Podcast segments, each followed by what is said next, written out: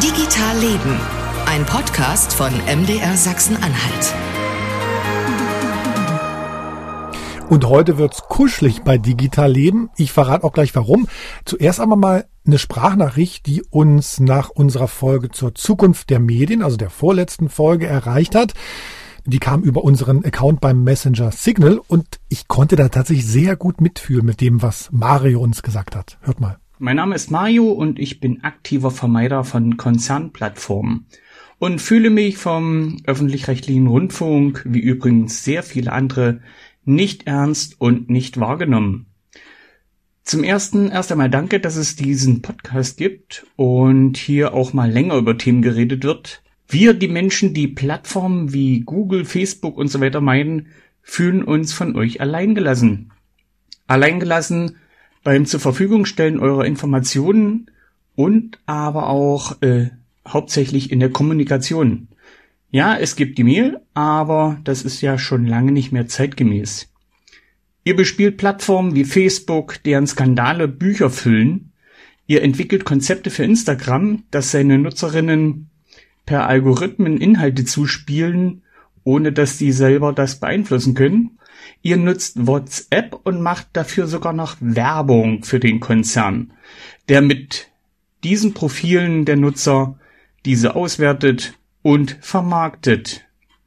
Ihr macht euch damit in meinen Augen ethisch zu Zuhältern von Konzernen und das leider fast ausschließlich Konzerne. Wo seid ihr, wenn wir euch bitten, eure Inhalte auch in das Fediverse zu bringen? Das Fediverse ist keine neue Erfindung, sondern das gibt es schon über zehn Jahre und findet bisher leider ohne euch statt. Das Fediverse bietet alles, was auch Konzernplattformen bieten, äh, nur dass die Nutzerinnen nicht getrackt werden, nur dass die Plattformen keine Werbung ausspielen und dass die Infrastruktur Open Source ist und von allen genutzt werden kann, sei es als Nutzer oder als Betreiber. Es gibt Fotoplattformen wie Pixelfed, die ähnlich funktionieren wie Instagram. Twitter-ähnliche, zum Beispiel Mastodon oder Pleroma, seien es Facebook-artige Netzwerke wie Friendica, Hubzilla, Diaspora, Videoplattformen wie PeerTube, Audioplattformen, Funkwale, Blogging-Plattformen wie Plume oder Write Freely oder auch Event-Plattformen wie Mobilison. Was all diese Plattformen eint, ist ihr Protokoll.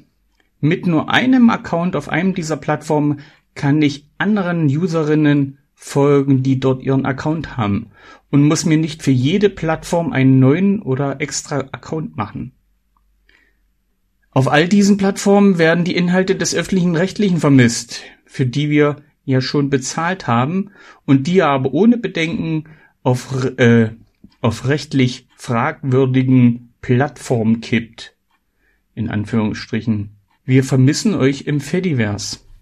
Ich habe Mario ganz viele Ja's und du hast ja recht zurückgeschrieben. Ähm, denn klar, wir bei Digital Leben, wir meckern ja auch gern mal über große Plattformen, über große US-Konzerne, aber auf anderen Seite nutzen wir die auch selbst irgendwie. Also darf man eigentlich auch nicht so richtig meckern, finde ich. Auf der anderen Seite ist die Frage, geht man dorthin, wo das Publikum ist oder setzt auf Alternativen? Das ist vielleicht so ein Henne-Ei-Problem, aber eigentlich muss man dann auch wieder beides machen, finde ich. Also ich habe euch diese ganzen Plattformen, von denen Mario gerade gesprochen hat, in den Shownotes verlinkt und ihr findet da ab sofort auch das Mastodon-Profil von unserem kleinen Podcast hier. Hatte ich mir schon mal vor einer ganzen Weile angelegt. Ihr könnt uns also auch bei Mastodon folgen oder antröten. Ja, mehr kann ich als Macher da glaube ich gar nicht machen, denn ich bin ja hier nicht der Herrscher des MDR. Mag man gar nicht glauben, aber bin ich tatsächlich nicht. Ich habe die Sprachnachricht von Mario deshalb einfach mal meinem Chef weitergeleitet. Hier die Antwort von Frank. Vorab so viel verraten. Frank ist auch nicht der Herrscher über den MDR. Hallo Mario, ich bin Frank Gugulis, ich bin der äh, Leiter digitale Information von MDR Sachsen-Anhalt, im Prinzip auch verantwortlich für den Podcast von Marcel. Vielen Dank für deine Nachricht ähm, und deine Frage, dein Interesse an MDR und an der digitalen äh, Ausrichtung vom MDR. Ich würde kurz gleich hier auf dem Weg äh, antworten. Ähm, der MDR hat äh, Fediverse kennen euch. Äh, wir finden das mega interessant, auch den Ansatz, aber wir haben es für unsere konkrete tägliche digitale Arbeit nicht auf der Agenda. Wir haben viele, viele Sachen, die wir gerne machen würden, ganz offen gesprochen, ähm, die wir aber noch nicht umgesetzt haben, aus verschiedenen Gründen, Ressourcen, Ausrichtung, strategische Fragen. Ähm, aber ganz grundsätzlich kann ich dir sagen, dass der MDR ähm, in seinen digitalen Verbreitungsstrategie ähm, in erster Linie auf eigene Kanäle setzt. Das heißt, unsere eigene äh, Website ähm, mit als mdr.de mit den Nachrichten und allem, was dazugehört, plus halt die, die, die Apps, die wir haben, äh, die wir selber äh, kontrollieren, steuern können. Ähm, da, darauf zielt in erster Linie unsere ähm, publizistische Arbeit. Da sind auch die meisten Leute. Dort erreichen wir die Nutzerinnen und Nutzer hier in den drei Bundesländern und äh, da wollen wir gut sein. Gleichzeitig ist es so, dass die sozialen Netzwerke für uns eine, äh, also eine etwas runtergerankte äh, Bedeutung haben äh, als Beiboote, als wir wollen natürlich zeigen, dass wir auch dort Menschen erreichen und gleichzeitig so ein bisschen versuchen, die Leute auch zurückzuführen zum, äh, zu unseren eigenen Plattformen. Ganz grundsätzlich finde ich den Ansatz, den ihr verfolgt, natürlich sehr interessant, ähm, sehr spannend. Vielleicht können wir da auch ins Gespräch kommen über vielleicht ein Modellprojekt, vielleicht ein ähm, vielleicht ein, äh, ein kleines erstes Projekt mit euch zu machen oder bei euch zu machen, mit euch zu machen, äh, fände ich auf jeden Fall gut. Auf jeden Fall toll, dass du dich gemeldet hast und wäre total schön, wenn wir auch hier über den Podcast, wie auch immer, miteinander über konkrete Dinge ins Gespräch kommen. Na, also da haben wir jetzt zumindest ein neues Thema, über das wir hier in einer Folge bei Digital Leben mal sprechen können. So, und warum es jetzt hier heute in diesem Monat bei Digital Leben ganz kuschelig wird, weil ich nur einen einzigen Gast habe und das ist na, ich sag mal, Gründer-Anlocker Sebastian Rumberg. Grüß dich. Hallo Marcel, grüß dich. Und Sebastian, du bist ja bekannt aus Funk und Fernsehen und dem Internet. Es gibt schon eine ganze Menge Online-Artikel und Fernsehberichte bei uns im Haus über dich. Verlinke ich euch gerne mal hier in den Shownotes. Und wir haben uns neulich äh, auf einer Veranstaltung kennengelernt, auf einer Veranstaltung der Investitions- und Marketinggesellschaft Sachsen-Anhalt. Da bist du mit dem Label Mutmacher aufgetreten. Mutmacher. Braucht Sachsen-Anhalt, braucht Deutschland so Mutmacher wie dich?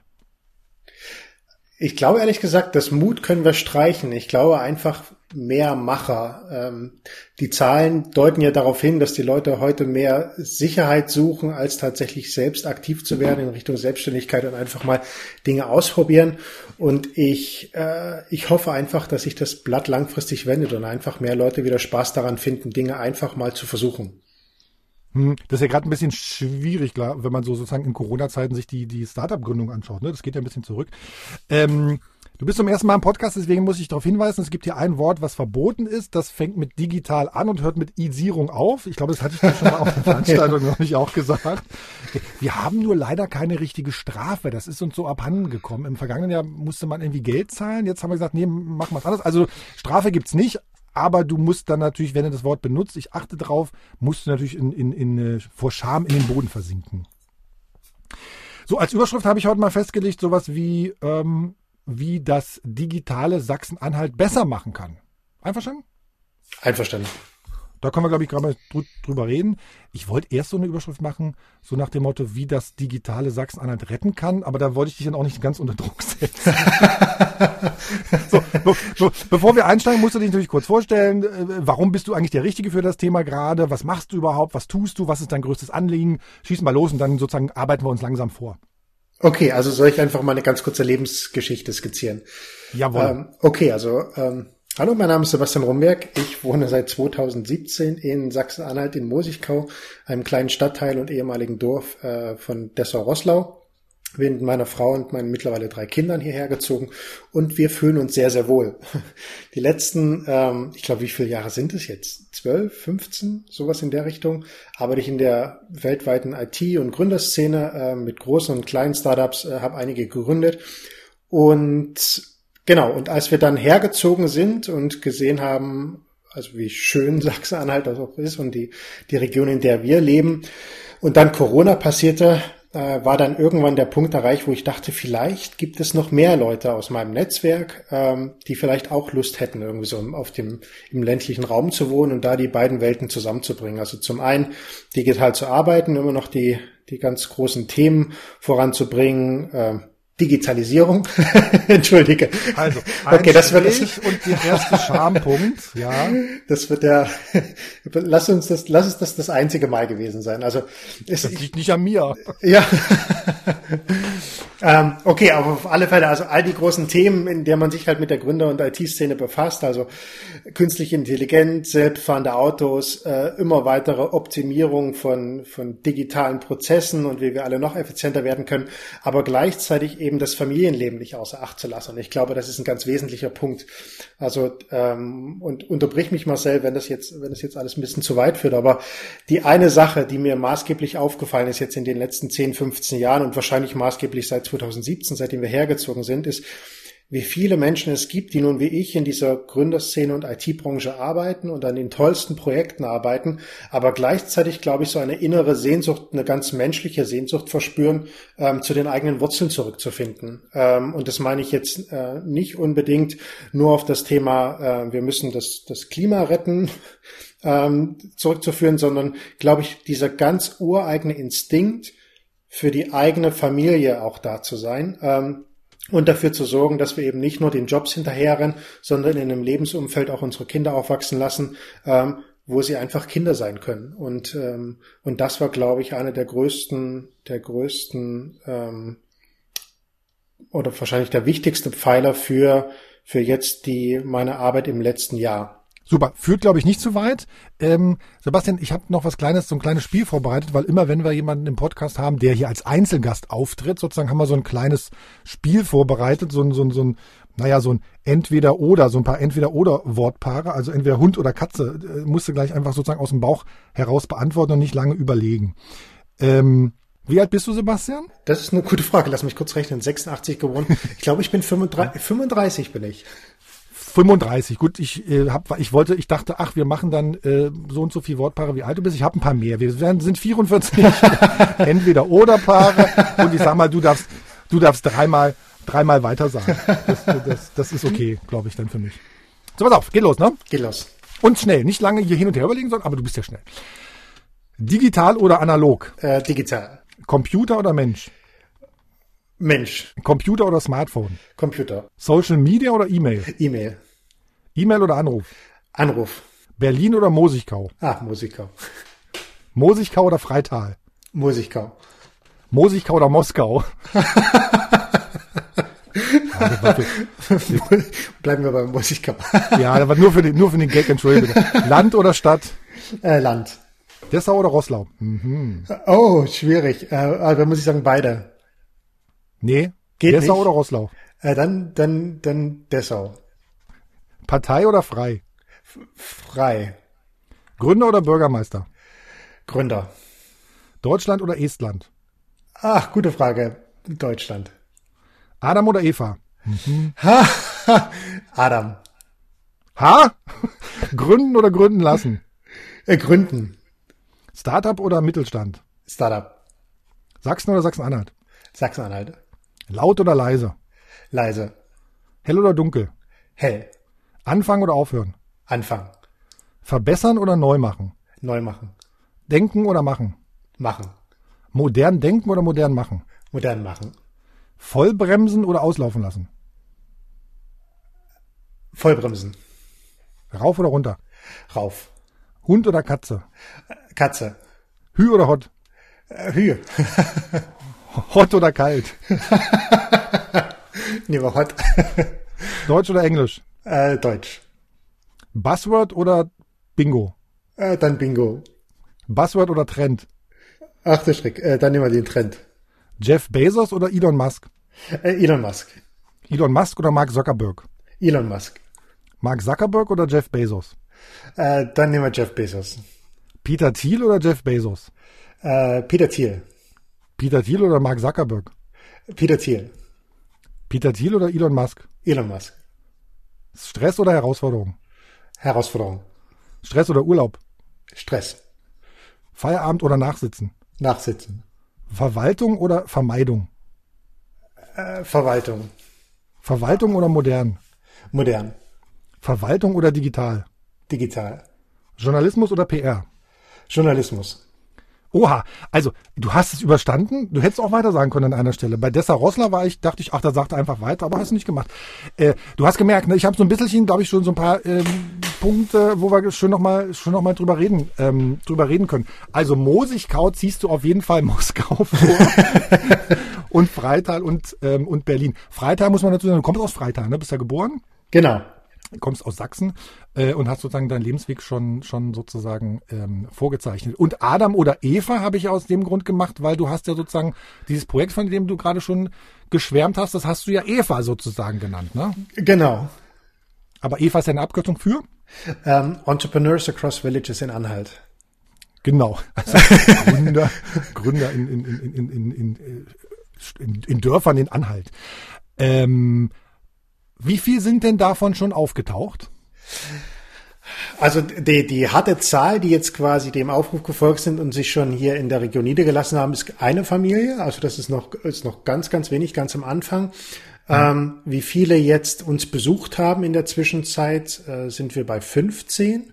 Mhm. Und ähm, wie vielen wir aktuell helfen bei der Suche, sind fünf. Und auf der Interessentenliste haben wir ungefähr 350. Und Interessentenliste heißt, die haben sich sozusagen nach deinem LinkedIn-Post bei dir gemeldet und also Mensch, spannendes Projekt, äh, ganz interessant.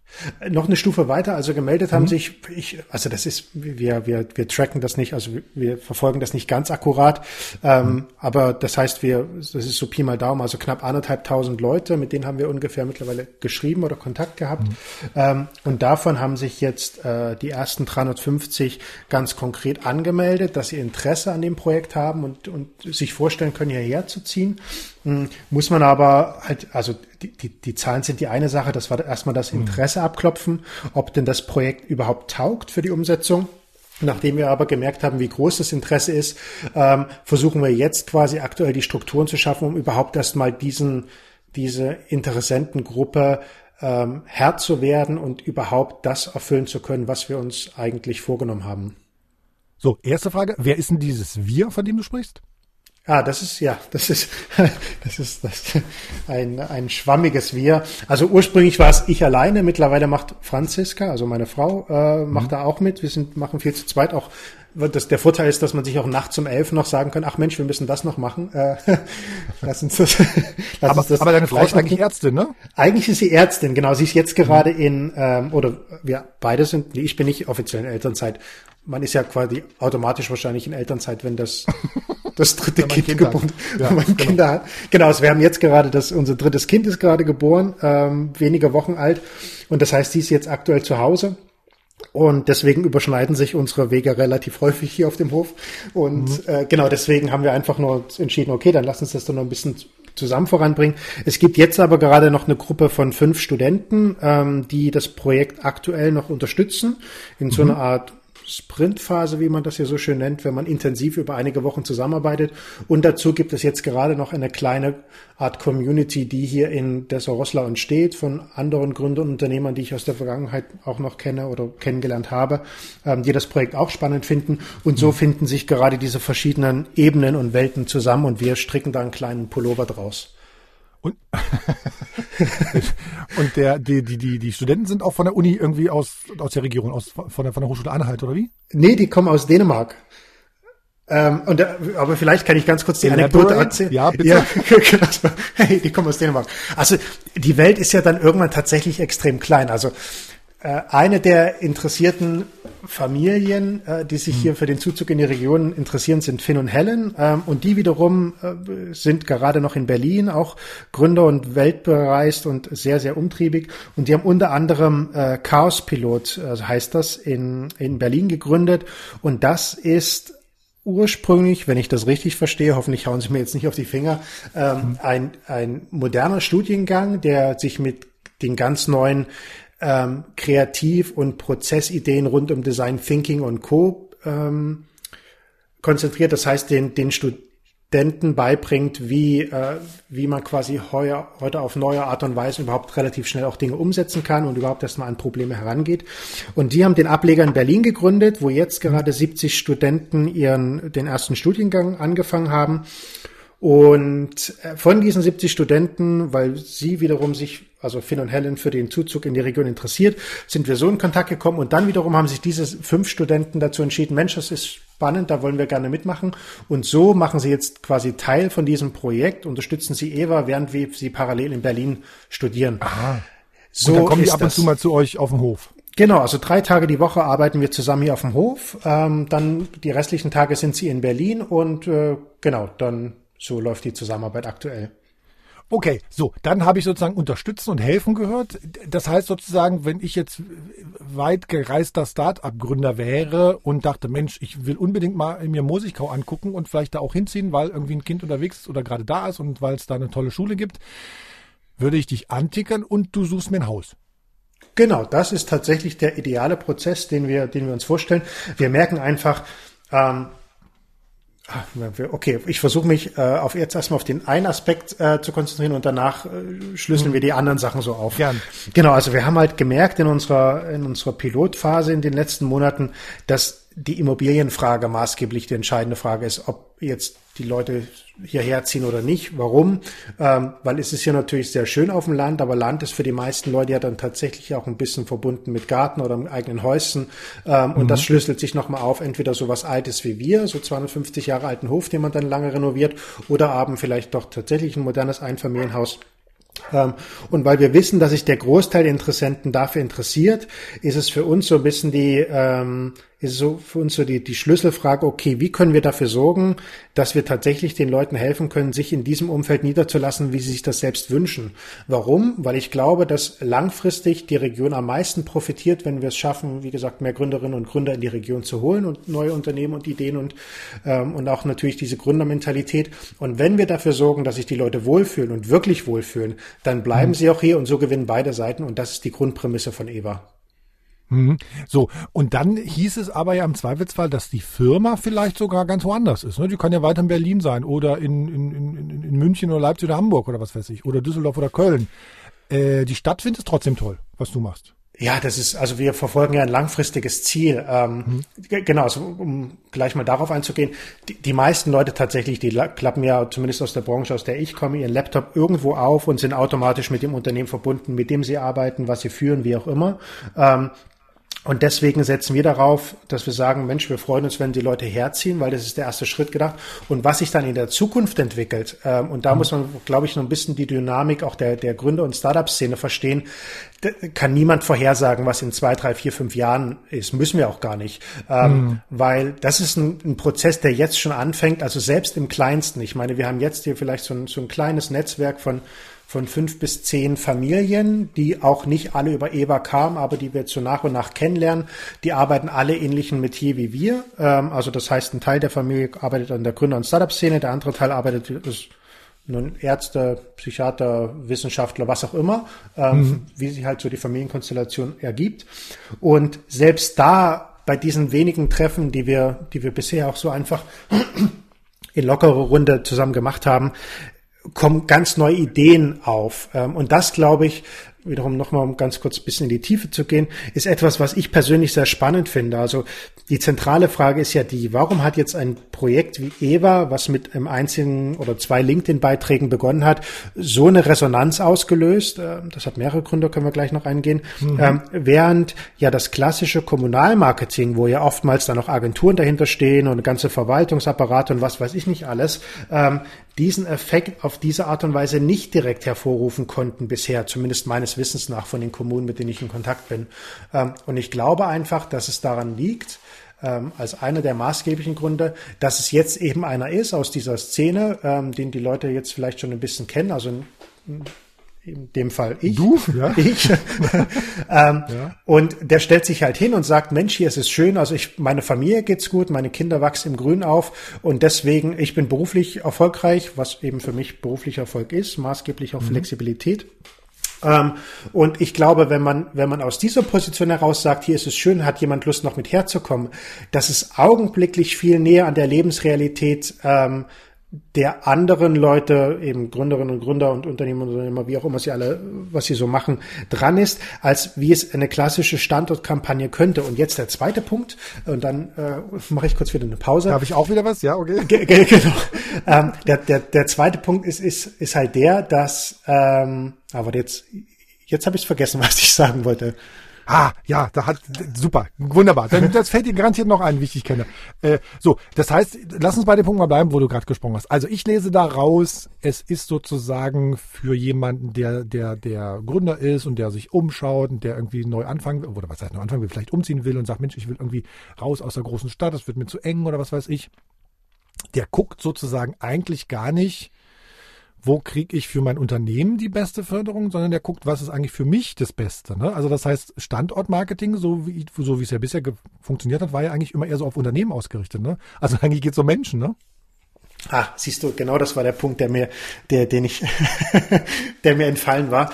Genau, also das, wir konzentrieren uns, wie du schon sagst, eben zuerst auf die Menschen und der wirtschaftliche Teil, der kommt danach. Ähm, das heißt, äh, das wiederum finde ich ganz spannend an dem Projekt EWA. Also ich meine, wenn wir uns Dessau-Rosslau als, als Stadt angucken, dann steht Dessau-Rosslau, glaube ich, ähm, auch für ganz viele anderen Regionen in Sachsen-Anhalt, aber auch in Deutschland. Das heißt, wir haben eine, Mittel. Eine der ältesten Städte in Deutschland von, von der Bevölkerung her, glaube ich, vom Durchschnitt, ne? Wenn mich nicht alles äh, genau, ich glaube, vor wenigen Jahren war es die drittälteste in Europa sogar. Ähm, und also das heißt, diese Stadt hat Vor- und Nachteile, ganz offen. Ne? Also sie ist eine der grünsten. Ähm, das heißt, man ist innerhalb von zwei Minuten tatsächlich irgendwo in der Natur, hat hier wirklich eine, eine reiche Kultur und, und überhaupt auch sehr, sehr schöne Architektur, auch durch das Gartenreich Wörlitz. Auf der anderen Seite ist es eine der ältesten in Europa und ähm, hat damit natürlich auch ganz viel, ganz viel noch Aufholbedarf, was dann auch Infrastruktur und Co. angeht, aber gleichzeitig wiederum ganz, ganz viele Möglichkeiten.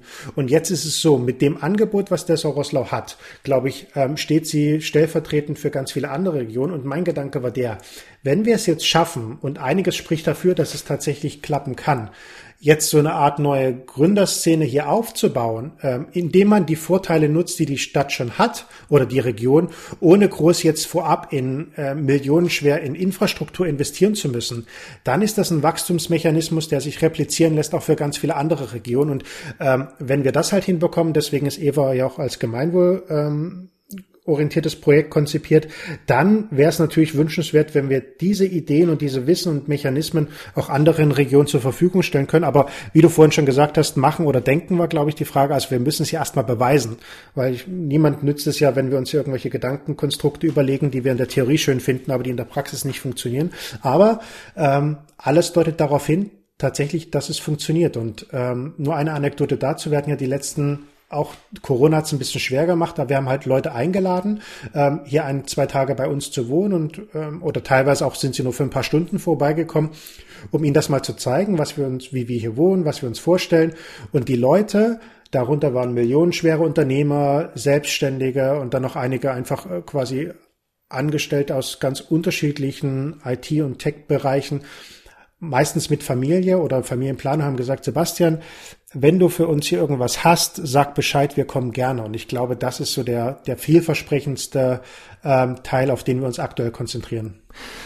So, Sebastian, dann nochmal eine Frage. Ähm, verdienst du damit Geld? Nee, äh, das ist ein Unternehmer, der, der, äh, also viele unserer Projekte sind erstmal Verlustgeschäfte äh, oder manchmal mhm. bleiben sie das auch. Ähm, aber die haben halt das klare Ziel, wie gesagt, etwas für die Gemeinschaft zu tun.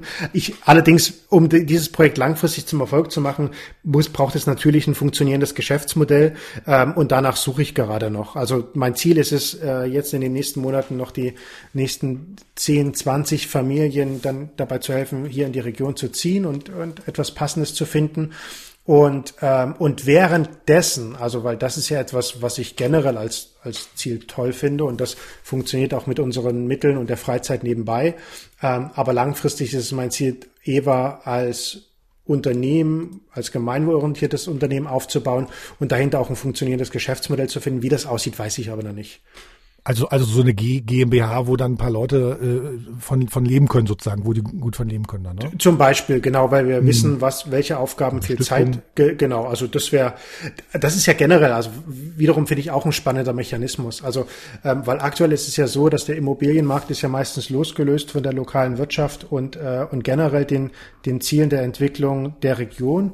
Und was ich spannend finde, ist äh, tatsächlich, wenn wir es schaffen, irgendwie ein, ein funktionierendes Geschäftsmodell zu finden, finden und damit auch Gewinne zu erzielen, dass man diese Gewinne mhm. gleich wieder reinvestiert in die Entwicklung der Region, dass sich so ein, so ein, so ein selbst, so ein fortlaufendes Rad entsteht, ähm, wo alle Seiten von profitieren. Aber das ist noch Zukunftsmusik. Da gibt es ja unterschiedliche Versionen, wie man sowas dann als Unternehmen aufziehen kann oder mit einer Stiftung oder irgendwie sowas, ne? So Purpose, Purpose Stiftung gibt's oder sowas. G genau, genau. Ähm, und, und nochmal sozusagen finanziell gefragt, das heißt, ihr habt bislang oder du oder das ist wir sozusagen, ähm, ihr habt sozusagen keine Förderung vom, vom, von der Stadt, vom Landkreis, vom Land oder so bekommen, sondern das ist von euch aus erstmal entstanden. Oder gibt's da jetzt Gespräche? Also es gibt Gespräche und da kollidieren so ein bisschen die Welten. Also ähm, ich komme ja durch die IT und, und, und Startup-Branche aus einer sehr schnelllebigen Branche. Ähm, ja. Und das heißt, in den letzten 10, 12 Jahren ist man, glaube ich, automatisch recht gut darin geworden, Dinge schnell in Bewegung zu bringen und zu entwickeln.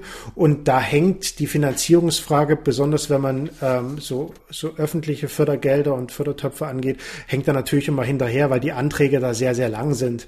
Ähm, mhm. Und ich bin jemand, und das, äh, das hatten wir, glaube ich, auch vorhin in die, deinem Frage-Antwort-Spiel, ich bin immer erstmal dafür, Dinge zu beweisen, ob sie funktionieren, damit man dann sinnvoll entscheiden kann, lohnt es sich da Zeit und Geld reinzustecken oder mhm. aber es ist von Anfang an eine Totgeburt.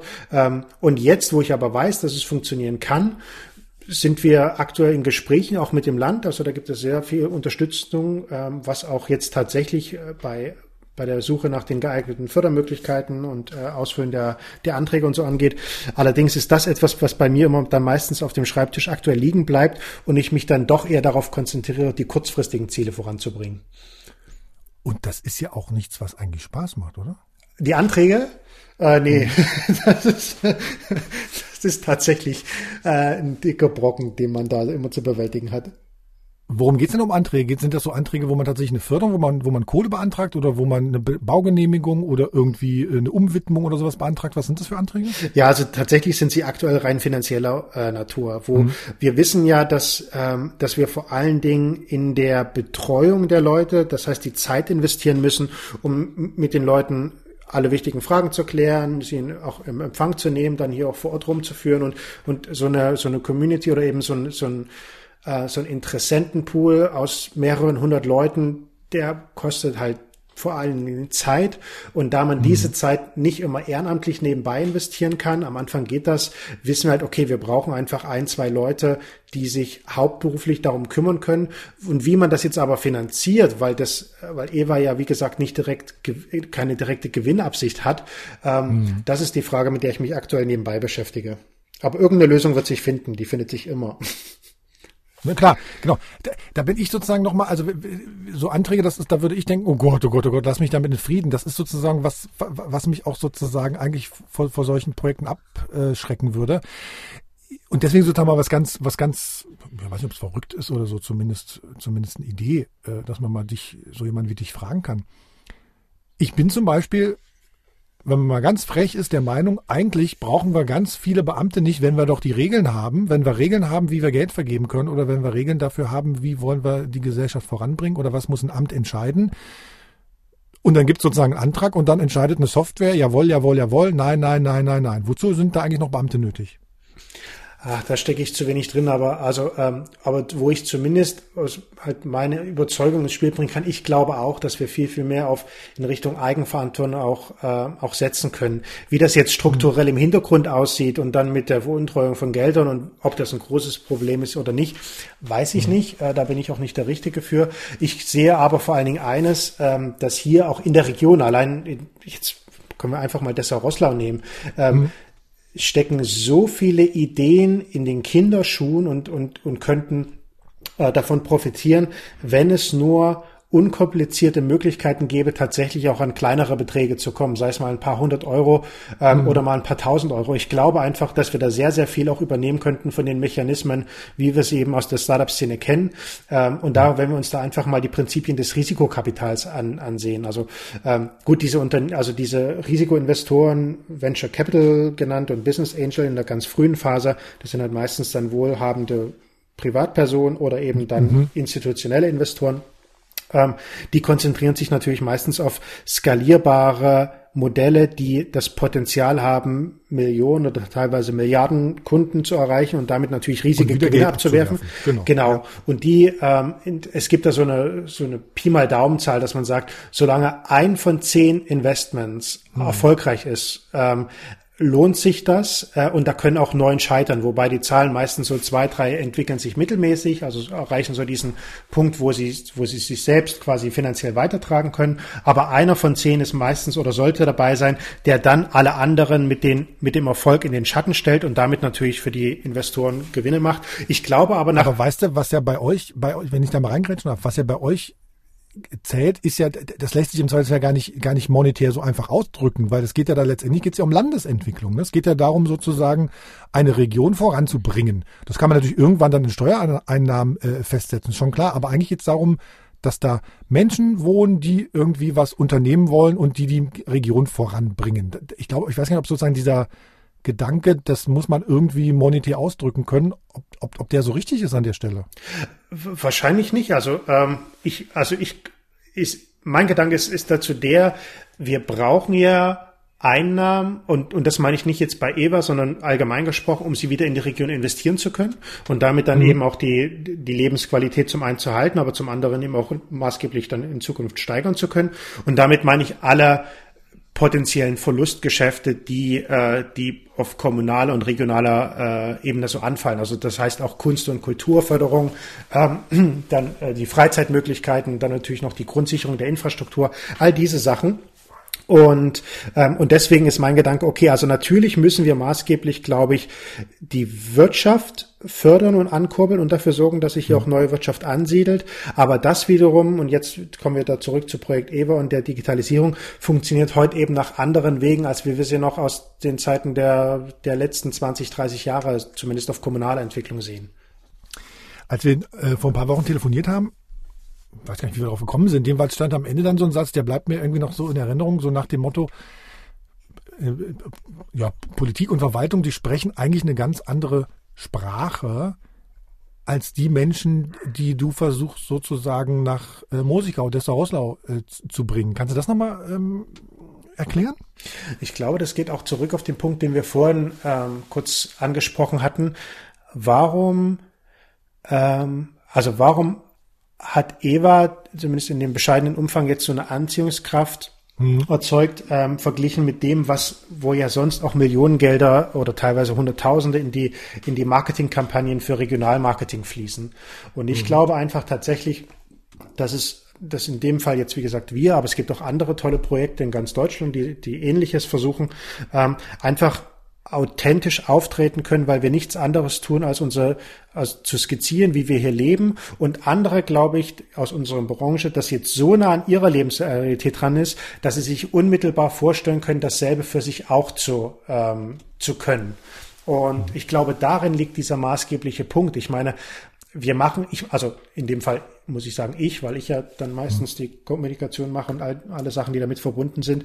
Ich ich stelle mich ja nicht hin und sage, das hier ist das schönste, der schönste Fleck Erde auf der Welt. Ähm, es ist sehr schön, aber es ist natürlich jetzt nicht vergleichbar mit äh, mit ja mit der mit, mit, mit der ja, mit, mit mit der Côte d'Azur oder den den äh, Stränden in Indonesien. All diese Instagram ja. äh, diese diese Instagram Orte, die die die man immer wieder dann für Selfies nutzt.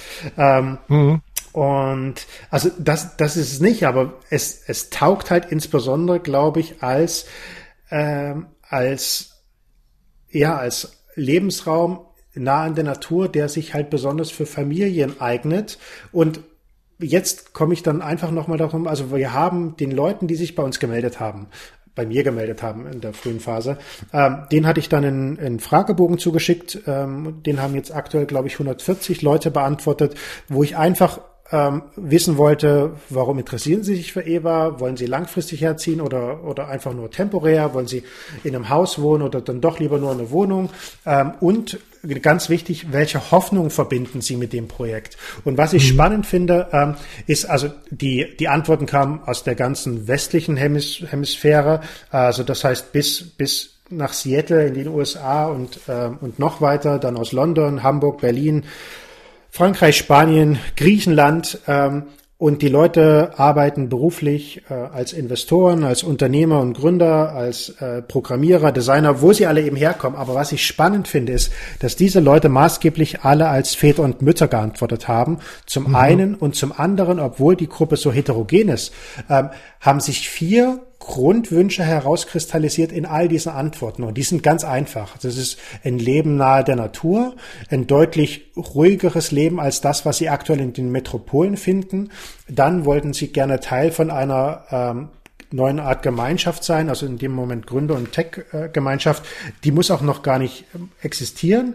Und ähm, und der vierte Punkt war, dass sie natürlich äh, quasi sich dieses Leben auch für sich und ihre Familie wünschen. Ähm, und wenn wir einfach mal diese vier Punkte betrachten, plus einer, der über allem schwebt, ist schnelles Internet, äh, den, den muss ich mhm. immer wieder nach oben halten, weil das ist, glaube ich, tatsächlich die einzige Infrastrukturbedingung, die prinzipiell erstmal äh, erfüllt sein muss. Ähm, und diese vier Punkte sind aber nichts, was ich vorhin ja erwähnt hatte, wo wir jetzt groß in Vorleistung gehen müssen, sondern zum mhm. Großteil existieren die ja bereits. Und die Leute wissen, dass es hier auch diese Community auf diese Art und Weise noch nicht gibt. Also Dessau ist kein Berlin und auch ist noch nicht mal, auch noch nicht mal Leipzig. Ähm, aber es gibt halt die Möglichkeit, das hier entstehen zu lassen. Und das wiederum reizt die Leute sehr. Was ich ja sozusagen an den, an den vier Punkten ganz erstaunlich finde, wenn wir sozusagen jetzt einen Haken hinter Infrastruktur machen, kommt da sozusagen Computer eigentlich nur am Rande vor, ne? Und Digitales. Das ist alles äh, eigentlich nichts mit, mit, hat eigentlich per se erstmal nichts mit, mit, mit Hardware zu tun, sondern was ganz Menschliches. Also ich finde sozusagen die ganze Zeit eigentlich schwebt mir so eine, so eine Frage im Kopf rum, dieses, diese ganzen digitalen Technologien, so gut oder blöd, wie wir die manchmal finden, die hinterfragen eigentlich so das Menschsein eigentlich. Ne? Wie wollen wir leben? Wie wollen wir wohnen? Wie wollen wir arbeiten? Ähm, und das kommt mir in der ganzen Diskussion um Technologien eigentlich viel zu kurz immer. Da habe ich, äh, ich hoffe, es führt nicht zu weit, aber da habe ich jetzt eine interessante Vorlesung auch von Alan Watts, äh, dem, ähm, wie beschreibt man ihn? Ich glaube, Religionswissenschaftler und Philosophen, der, äh, ich glaube, in den 60ern maßgeblich auch die östlichen ähm, Religion und Philosophien äh, in die USA gebracht und viele seiner mhm. Vorlesungen sind noch online. Und da ging es auch um die Frage, also ähm, welchen Einfluss eigentlich er hat es dann Roboter genannt oder eben neue Technologien auf unser Leben haben und wir, wir haben ihn Gesellschaft nicht noch nicht erlaubt, ihr volles Potenzial zu erfüllen, weil sie ja maßgeblich dafür sorgen, dass wir eigentlich weniger arbeiten können, ne? weil sie viele, mhm. viele Dinge werden automatisiert. Und ähm, also das finde ich einen ganz, ganz spannenden Gedanken. In einer abgespeckten Version bedeutet das ja für uns hier, und ich glaube, das ist einer der Punkte, warum es gar nicht so oft zum, zum Reden kommt, weil aktuell für uns das natürlich selbstverständlich ist. Also ähm, ich muss da ein bisschen, auch vielleicht kann ich da auf meine eigene Entwicklung kurz mit mhm. äh, reinbringen. Also ich weiß noch, in, in den frühen 20er, also in meinen frühen 20er Jahren, als ich nach Berlin gekommen bin ähm, und dann meinen ersten Mac hatte und dann kam auch das iPhone raus. Das, das war etwas, das, also das war für mich ganz toll. Es war ein hübscher Computer und die Technik äh, war ganz, ganz aufregend und minimalistisch und schön und ich weiß, ich habe es immer sauber gehalten. Ähm, und jetzt arbeite ich immer noch mit Mac und habe auch äh, jetzt ähm, so kopflose Kopfhörer und was weiß ich nicht alles. Aber meine, meine Geräte sind halt auch mittlerweile vom Bau gezeichnet. Also das heißt, sind sie meistens schmutzig und zerkratzt und mhm. auch mein, mein, mein Computer. Und ich glaube, dass dieses selbe Prinzip auch für die anderen zum Teil gilt, weil sie einfach Mittel zum Zweck sind. Äh, sie sind nicht, es ist nichts, was ich jetzt sonderlich glorifizieren müsste, wobei auch wiederum, glaube ich, zum Tragen kommt, dass da weiß ich jetzt nicht, ob das einfach so eine selbsterfüllende Prophezeiung ist, weil ja mein Netzwerk dann maßgeblich aus Leuten besteht, auch die wahrscheinlich so dieselben Entwicklungen durchhaben wie wir. Und in dem mhm. Moment, wo dann Kinder ins Spiel kommen, verschieben sich die Schwerpunkte im eigenen Leben ja sowieso nochmal maßgeblich. Dann wird alles andere nicht, nicht ganz in den Hintergrund treten, aber doch tatsächlich, äh, glaube ich, so von der, von der Prioritätenliste wandert es deutlich nach unten. Und das sehen wir ja auch wir, sind natürlich aber auch, das muss ich hier mal anmerken, wir sind natürlich auch in einer, in einer sehr privilegierten ähm, Stellung. Ne? Also ich glaube sozusagen der, der Automechaniker, der Straßenbahnfahrer, die Verkäuferin, die Krankenschwester, ich glaube sozusagen, die, die gehen da aber mit eher mit Furcht dran an solche, an solchen, an solche Technologien auch, oder nicht? Ähm, ja, natürlich. Also das ist, man hat ja nie denselben Durchdringungsgrad äh, über die verschiedenen Berufsgruppen und gesellschaftlichen Schichten hinweg. Ähm, und das ist auch etwas, also das ist auch so ein Prinzip, was ich, äh, was ich versuche immer im Hinterkopf zu haben. Ich glaube, wir neigen als Menschen ja generell dazu. Wir, wir beobachten immer den Status quo, den Augenblick. In allem, was wir mhm. instinktiv bewerten, bewerten wir das, was wir aktuell sehen können. Ähm, und aber wir, ich glaube, wir tun uns schwer damit, einfach auch mal den Dingen Zeit zu geben. Auch bei der Entwicklung von Eva. Also ähm, man, man könnte jetzt augenblicklich sagen, Mensch, das ist ja erst eine Familie hergekommen, das kann man jetzt gut oder schlecht finden ähm, und die auch die Interessentenliste. Aber wenn wir dem Projekt einfach mal Zeit geben, wissen wir noch gar nicht, was potenziell quasi langfristig sich daraus ergeben können. Und dasselbe ist es dann auch mit, äh, mit der Betrachtungsweise, ist es jetzt eine privilegierte Gruppe, ja oder nein? Ähm, also ich, mhm. ich, ich prinzipiell sehe ich das genauso. Also ich meine, dass ich mit meinem Laptop von jedem Ort der Welt arbeiten kann und dafür bezahlt werde, ist natürlich toll. Und ich glaube aber, und deswegen ähm, ich glaube, wir hatten es noch nicht angesprochen, aber weshalb ich auch davon überzeugt bin, dass diese beiden Welten, und ich, also ich benutze tatsächlich bewusst die beiden Worten Welten, weil sie so extrem unterschiedlich sind. Auf der einen mhm. Seite nehmen wir jetzt die Gründer- und Digitalbranche, aus der ich nun komme und arbeite. Ähm, das ist die eine Seite sehr progressiv, sehr, sehr, sehr schnelllebig und auch sehr schnell in der Entwicklung und Umsetzung und sehr flexibel. Und auf der anderen Seite haben wir eben dieses äh, natürlich traditionelle Umfeld, wofür jetzt Dessau Rosslau steht. Das heißt, äh, die Prozesse dauern hier deutlich länger, auch die Entwicklung ist deutlich langsamer, äh, auch die, ich glaube tatsächlich auch, wie die Leute in der Stadt laufen, ist deutlich langsamer als in Berlin. Ähm, da gibt es, glaube ich, auch Untersuchungen zu, jetzt nicht mit Dessau, aber mit auch anderen. Im Alter? auch im Alter natürlich. Ähm, und, äh, und dann natürlich auch mit einer Historie, die hunderte von Jahren zurückreicht, auch was die, was die Gebäude angeht. Und Jetzt sehe ich aber ganz, ganz viele, wie, wie nennt man das, einfach so Transferleistungen, die stattfinden. Ähm, und die muss man jetzt überhaupt nicht irgendwie versuchen zu quantifizieren, sondern die passieren auf ganz menschlicher Ebene. Ein Beispiel, äh, mhm. jetzt wieder autobiografisch. Als wir 2017 hergezogen sind, ähm, äh, hatten wir noch keine Möbel und nichts dabei. Es ist einfach mit unseren zwei kleinen Kindern, äh, Fien und Theo waren damals eine und zwei, glaube ich, ja, eins und zwei, ähm, äh, sind wir her, hergekommen, auf den, auf dem Hof angekommen und unsere Nachbarn äh, hatten uns schon auf der Spra Straße angesprochen und gesagt, Mensch, wir grillen gerade, kommt doch mit dazu. Und unsere Nachbarn hatten zu dem Zeitpunkt das halbe Dorf eingeladen, also haben wir am ersten Abend das ganze, das halbe Dorf kennengelernt. Und mit, mhm. mit dem Großteil der Leute habe ich bis heute nicht über meine Arbeit gesprochen, die ist sowieso relativ abstrakt, sondern wir unterhalten uns übers Hühnerhalten, über den, wie man, wie man eine Scheune ausbaut, äh, über tausend andere Sachen. Und ich profitiere natürlich ungemein davon. Und gleichzeitig in eine andere, völlig für, für die Leute un, äh, also also nicht, nicht direkte Formel, aber andere Welt die andere Welt mhm. profitiert davon, dass wir eben neue Projekte anstoßen, die die sich auf diese Art und Weise nicht vorstellen können. Also wir haben ja gar nicht dieses Prinzip gut oder schlecht ähm, oder wer profitiert mehr von wem, sondern das ist das ist so ein fluides Geben und Nehmen. Ich glaube mhm. tatsächlich, das ist einfach das Leben selbst, was dann die weiteren Geschichten genau, schreibt. Genau, so, genau immer so ein sowohl als auch, kein entweder oder, genau. Ähm, aber sozusagen deine Nachbarn, wie finden die das, wenn da plötzlich Leute aus Berlin hinziehen? Ich glaube, die haben sich dran gewöhnt. Ah, ach so, also du meinst das Hinziehen. Also das findet ja noch nicht so viel statt. Also woran sich die, hm. die Nachbarn gewöhnt haben, dass wir häufig Besuch haben. Äh, das heißt, dass hier immer mal neue Leute sind. Und, ähm, hm. und, dazu muss man natürlich wissen, also hier in Moorsigkau findet das, das Leben findet häufig auf den Höfen statt. Und die meisten Höfe haben einfach vorne ein großes Tor, wie früher die Höfe halt immer so hatten. Ähm, und das heißt, hinter den Hoftoren blüht das Leben und die Straßen sind relativ ruhig und ausgestorben. Und ähm, das hat natürlich auch seinen ganz eigenen Charme. Aber so ist es hier auch. Das heißt, viele bekommen erstmal gar nicht so viele von den, von den Sachen mit.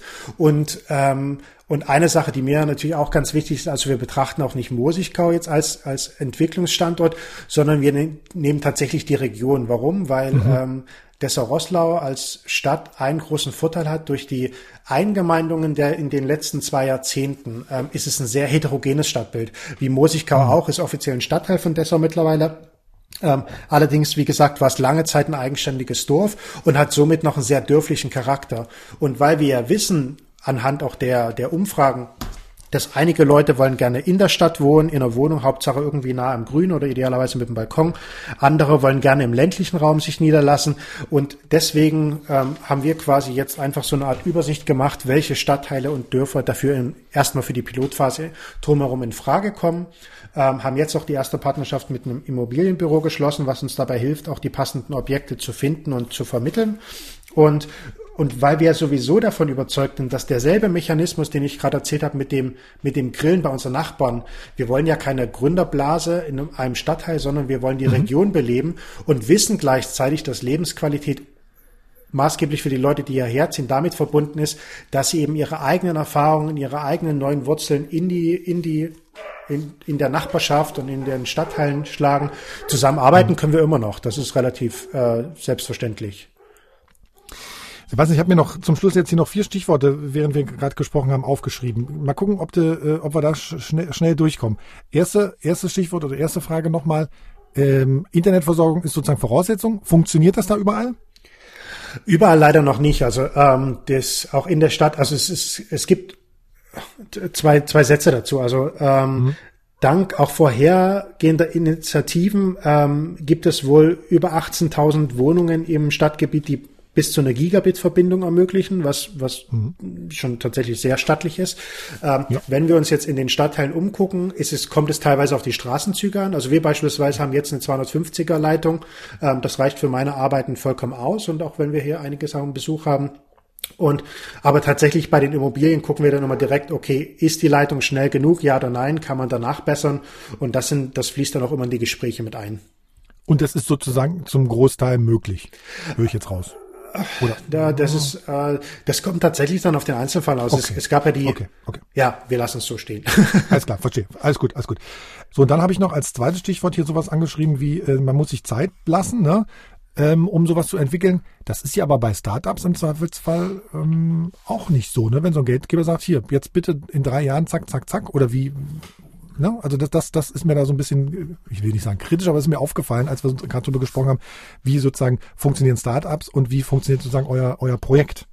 Das stimmt tatsächlich. Also ähm, deswegen sind wir auch nicht risikofinanziert und haben auch kein mhm. gewinnorientiertes Geschäftsmodell, weil wir eben wissen, ähm, dass dieser, dieser Ansatz mit unserer Philosophie kollidieren würde. So, dann anderes äh, Thema, oder was heißt Thema, auch ein bisschen, bisschen heikel vielleicht. Politik, Wahlen, ähm, Parteipräferenzen, spielt das bei Menschen, die sich dafür interessieren, äh, die mit dir Kontakt aufnehmen, spielt das eine Rolle? Äh, nee, gar nicht. Also ähm also im Sinne von, wie sind die Wahlen da ausgegangen, wie ist gerade die, wer, wer hat im Zweifelsfall wo das Direktmandat, welche Partei liegt da vorn, welche Partei ähm, liegt da hinten und ähm, gerade im ländlichen Raum wird er relativ konservativ gewählt. Das stimmt, aber interessanterweise ähm, spielt das bei den äh, bei den Interessenten unmittelbar keine Rolle. Ähm, ich glaube, das liegt auch daran, dass man dann ganz schnell auch im Gespräch ähm, auf die eigene Lebenswirklichkeit ähm, zu sprechen kommt. Und ich glaube, da kollidiert auch immer ein bisschen so die mediale öffentliche Wahrnehmung von einem Ort und mhm. dem, was man dann tatsächlich, wie sich das Leben vor Ort abspielt. Ähm, und gerade Dessau ähm, hat ja in den letzten Jahren, wenn es, wenn es in den Medien war, auch nicht, nicht immer mit, mit wirklich tollen Nachrichten brilliert und auch mit der ganzen Aufarbeitung ähm, der, der ähm, Urisallo beim bei, in, genau, in genau, richtig, genau. Also all diese Sachen, die sind ja quasi öffentlich zugänglich. Aber was ich sehe, was was in unseren Gesprächen passiert, ist, dass die Leute zunächst von unserer beschriebenen Leben ausgehen, unmittelbar für sich eine Brücke schlage, ob das für sie selbst pass passen könnte und dann meistens erst, wenn man tatsächlich schon sehr fortgeschritten ist in den Unterhaltungen, kommt es mhm. mal als Randthema und dann erzählen wir eben von unserem Leben hier, dass wir mit all mhm. diesen Sachen überhaupt keine Berührungspunkte haben, ganz im Gegenteil. Ich meine mit der Gründung der Waldorfschule und ähm, und dann natürlich auch noch mit den anderen Projekten, ähm, mit denen wir mit denen wir zu tun haben. Also ist der Zeitgeist natürlich ein ganz anderer, aber lang keine Blase, meinst du? Nein, glaube ich nicht. Also mhm. dafür ist einfach, glaube ich, mein, mein, mein, mein, mein, also mein Umfeld, mit dem ich hier zu tun habe, zu heterogen. Der mhm. spannt sich ja einmal über, über das gesamte Stadtgebiet und dann auch über, ja, über Parteien, also dann die Fraktionen, Verwaltung bis dann eben in die Stadtgesellschaft hinein und die, und die Wirtschaft. Also ich glaube, dafür ist er umfassend genug, um sicherzugehen, dass ich nicht in irgendeiner Blase äh, mich bewege. Genau, apropos Blase, du warst ja auch mal Bürgermeisterkandidat in Dessau-Rosslau, ne? War das sozusagen just for fun oder um, um das Projekt zu pushen oder war das auch ernst gemeint? Nein, das wird tatsächlich sehr ernst gemeint. Also äh, ja, genau. Siehst du, das war auch noch dieses Jahr verrückt. Was du so alles machst. Und drei Kinder. Wie mach, also ich verstehe gar nicht, wie das funktioniert, aber gut. Äh, auch ein spannendes Thema. Also äh, genau, nein, also meine Oberbürgermeisterkandidatur war, war, war kein Spaß, ganz im Gegenteil. Also sie war tatsächlich mhm. ernst gemeint. Allerdings wusste ich ja, also meine Chancen sind, waren, sind verschwindend gering. Ähm, also vor der Wahl kannte mich ja quasi fast niemand, auch wenn wir vorher eine Schule gegründet hatten und immer mal in den Medien waren, aber meistens arbeite ich ja im Hintergrund. Mhm. Ähm, und aber dafür, dass halt innerhalb von acht Wochen Wahlkampf dann am Ende doch knapp, ich glaube 11,5 Prozent der Stimmen waren es oder irgendwie so, ähm, mhm. dann doch für mich gestimmt haben, ähm, fand ich positiv. Vor allen Dingen vor dem Hintergrund, ich habe die Wahl genutzt, um auch mein, also quasi mein Wahlprogramm war maßgeblich bestimmt auch von den Zukunftsideen für die Stadt, die ich auch für Eva entwickelt habe. Mhm. Also das heißt, ähm, ähm, das heißt, die Wahl war für mich auch ein Gradmesser, inwieweit die Stadt diese Ideen für eine Entwicklung und ähm, quasi Wachstum auch in die Digitalbranche hinein und mhm. Ansiedlung von Leuten ähm, Gehör und auch Unterstützung findet. Und ich glaube, dafür war es eine sehr erfolgreiche Wahl für mich. Ähm, ich habe verloren, klar, aber das 11 Prozent ähm, gesagt haben, wir finden das spannend und wir unterstützen das und können uns das vorstellen, bedeutet für mich im Umkehrschluss, das sind 11 Prozent, ähm, die wahrscheinlich auch jetzt das Projekt unterstützenswert finden. Und so kann ich jetzt auf, darauf mental auch bauen. Ich weiß, es gibt mehrere tausend Leute in der Stadt, die das erstrebenswert finden. Und das gibt nochmal tatsächlich dann neue Energie jetzt auch mit dem Projekt selbst einfach so weiterzumachen. Und glücklicherweise durch den Wahlkampf hat man natürlich auch einen sehr engen Kontakt zu den anderen Kandidaten und stellt auch äh, Ideen zur Disposition. Und somit habe ich jetzt auch ein gutes Verhältnis zum neuen Oberbürgermeister. Ähm, und ich habe, wir hatten ja auch unmittelbar nach der Wahl gesagt, wie die anderen Kandidaten auch, ganz egal wer Oberbürgermeister wird, wir unterstützen ihn. Es geht um die Entwicklung hm. der Stadt. Punkt. Punkt. was mich die ganze Zeit nach unserem Anfangsspielchen, was mir die ganze Zeit unter den Nägeln brennt, ich muss mal, Peter Thiel und Elon Musk? Oder waren die, waren die, waren die Alternativen so doof? Jeff Bezos und Mark Zuckerberg? Also war Peter ähm, Thiel? Ja, Peter Thiel ist, ich meine, es ist, ich, ich glaube, von, von seinen öffentlichen Meinungen her ist er auch ein streitbarer Charakter. Aber was ich an, sowohl an ihm mag, als auch an Elon Musk, zumindest halt von diesen, von diesen wenigen Fetzen, die ich mitbekomme, mhm. ähm, und, ähm, und auch sein, also immer mal reinhören in irgendwelchen Interviews mit ihm. Ich mag ihre, ihren Ansatz, ähm, ihre, ihre Standpunkte nicht, nicht von einem Trend her abzuleiten, sondern tatsächlich zu von, also von diesem, also Elon Musk nennt es ja dieses First Principle. Das heißt, man zerlegt etwas in den kleinsten Baustein und, ähm, und arbeitet sich von da zu einer mehr allgemeingültigen äh, Antwort heran. Hm. Und, äh, und ich glaube, beide stehen ganz maßgeblich dafür. Und ich meine, wer es schafft, äh, in diesem Umfang Unternehmen aufzubauen, ganz egal in welchem, in welchem Punkt und das vor allen Dingen immer und immer wieder, egal wie viele Fehler sie machen und wie streitbar sie in anderen Punkten sind. Und das ist ja immer etwas, was, was, äh, was jeder für sich anders ganz subjektiv bewertet. Ähm, aber also da muss ich sagen, habe ich den größten Respekt vor. Und wenn ich nur einen Funken davon äh, für mich ableiten kann, äh, dann glaube ich, ist das für mich schon ein Gewinn. Hm. War das befriedigende Antwort oder eher nicht so? Ja, du, das ist ja deine Antwort. Ich kann ja deine Antwort nicht bewerten. Ich, ich, kann, ich kann nur sagen, was ich so empfinde. Ich, ich finde die mitunter beide sehr rücksichtslos. Und ich bezweifle, dass die auf so eine Idee gekommen wären wie du, wie du es jetzt sozusagen für eine, für eine kleine Region in Ostdeutschland machst. Ach, da, da ähm, also da glaube ich, kenne ich sie tatsächlich zu wenig und kenne ihre Grundmotivation nicht. Ich glaube tatsächlich, dass das zumindest kann ich da nur für Elon Musk sprechen äh, oder nicht für ihn, aber zumindest aus meinem Bild von okay. ihm. Also ich bin eigentlich auch, also Elon Musk glaube ich ist sozusagen okay, da kann man Haken machen. Das, ich, ich glaube sozusagen, also mein Empfinden ist sozusagen, dass der Peter Thiel eher jemand ist, der der der sozusagen also so Kapitalist bis bis auf die Knochen ist. Was an sich und, erstmal nichts Schlimmes sein muss, aber sozusagen, wenn dann sozusagen eine Rücksichtslosigkeit noch dazu kommt, dann finde ich das eher schwierig. Da glaube ich, äh, kommt tatsächlich so vielleicht noch ein bisschen ein, ein, ein, ein Weltbild zum Tragen. Und, also genau, ich, ja. ich bin tatsächlich der festen Überzeugung, dass jeder, dass jeder Mensch eine bestimmte Rolle hat, ohne also und die auch nur die Person selbst wissen wissen kann. Also äh, und da sind wir quasi jetzt schon fast bei der Biologie, bei natürlichen Prinzipien. Mhm.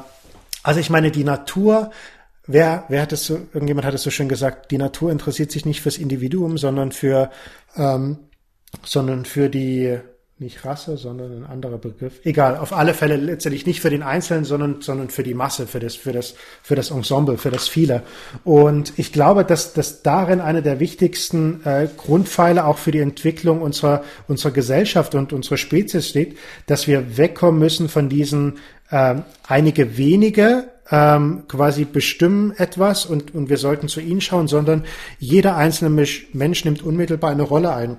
Und ich glaube, Peter Thiel hat einfach seine Rolle gefunden, Elon Musk auch. Und jeder andere tut gut daran zu überlegen, okay, was ist denn meine Rolle, die ich spiele? Und das kann man, weiß Gott, nicht vorgeben. Also ich glaube tatsächlich, dass etwas, was ganz, ganz intrinsisch ist. Und ich bin auf dem Weg, glaube ich, auch meine so ein bisschen zu finden. Aber natürlich ist das ein Machtungleichgewicht. Aber gut, es ist ein anderes Thema. Ich, also ich bin, ich bin bei Peter, Peter Thiel bin ich immer sehr zurückhaltend. Ähm, deswegen hat es mich gerade so überrascht, dass du den dreimal genannt hast. Ja, also das ist. Was aber, war denn der? Warte mal, ich, ich, ich habe ja die Zentrum hier. Was war denn da die Auswahl? Die Auswahl war da Jeff Bezos oder Mark Zuckerberg? Ja, gut, okay. Das, das waren dann die Alternativen. Hm, ja. Ich meine, das kannst du letztendlich für alle vier könnt, kannst du das sagen. Ähm, also und aber da wiederum bist du dann noch bald bei den politischen Rahmenbedingungen und genau. dann ist die Frage, okay, welchen, also über welchen streitbaren Aspekt von dieser Gesamtgleichung redest du jetzt? Redest du über die, die Politik, die eigentlich mehr den Schutz des, des Individuums ähm, in den Vordergrund stellen muss? Ähm, müssen wir den Turbokapitalismus eindämmen? Sind die Unternehmer eigentlich die, die man viel stärker regulieren müsste? Wobei ich glaube, dass also äh, Wüsste ich jetzt auch nicht, ja. Hätte ich, hätte ich jetzt auch keine Antwort drauf. Das ist schon richtig, aber, aber wir reden, glaube ich, viel zu wenig über solche Sachen. Wir müssen das auch gar, nicht vertiefen. Pass auf, zum Ende mit wir nochmal was, was, also damit wir vielleicht ein schönes Ende finden. Ähm, Sebastian, was, was geht dir denn sozusagen, solange wie du jetzt in, in Dessau-Rossland, Mosikau wohnst, in der Region, was geht dir denn da so richtig auf die Nerven? Und was überrascht dich vielleicht jedes Mal? Oder was hat dich am Anfang richtig überrascht? Hm, was mich richtig nervt, ich glaube, das liegt mit meiner eigenen Natur zusammen. Oftmals gehen wir Dinge nicht schnell genug. Aber dann wiederum, ich bin jemand, der dann immer sagt, aber, äh, weil es gibt immer ein Aber, äh, mhm. ist es ehrlich gesagt auch sehr lehrreich, weil ich glaube, dass tatsächlich das, das, was mich hier nervt, dass Dinge sich nicht schnell genug entwickeln teilweise, ähm, dass sie, dass sie allerdings auch, dass diese Entwicklungen eine gute Schule sind, mir selbst mal, also weiter Geduld beizubringen und die Zeit selbst bei der Betrachtung meiner Projekte auszuklammern und Dingen Zeit zu geben, von denen ich dachten, sie gehen schneller. Überhaupt, glaube ich, sind wir wahnsinnig schlecht darin, Dinge zu projektieren und zu schätzen, wie lange etwas braucht. Ähm, das ist die eine Sache. Und zum anderen ist, ähm, wie sehr, und das ist jetzt der positive Teil, mhm wie sehr ich von einer Welt profitiere, die ich vorher gar nicht kannte. Also ich selbst wollte nie auf dem Bauernhof wohnen und ich habe auch mich nie selbst gesehen, jetzt Gebäude zu renovieren oder Hühner zu halten oder eine Pferdekoppel zu bauen. Mhm. Aber diese Dinge sind so unmittelbar auch beflügelnd und ähm, haben positive Effekte auf meine anderen Lebensbereiche, ähm, dass sich das schwer in Worte fassen lässt. Ich glaube, das ist wie mit dem Elternwerden. Ich glaube, bevor man selbst Kinder hat, kann man sich nicht vorstellen, wie das ist, wie mhm wie umfassend das das eigene Leben auch verändert. Und genauso scheint es mir dann auch mit dem ländlichen Leben zu sein. Wenn man vorher in der Stadt, nur in der Stadt groß geworden ist, ähm, kann man sich, glaube ich, nicht vorstellen, was das alles für einen bedeuten kann. Und man muss es selbst erlebt haben. So eine, so eine, so eine, so eine Selbstwirksamkeit, ne? Dass man merkt sozusagen, oh, es passiert was, ich habe Einfluss auf die Welt.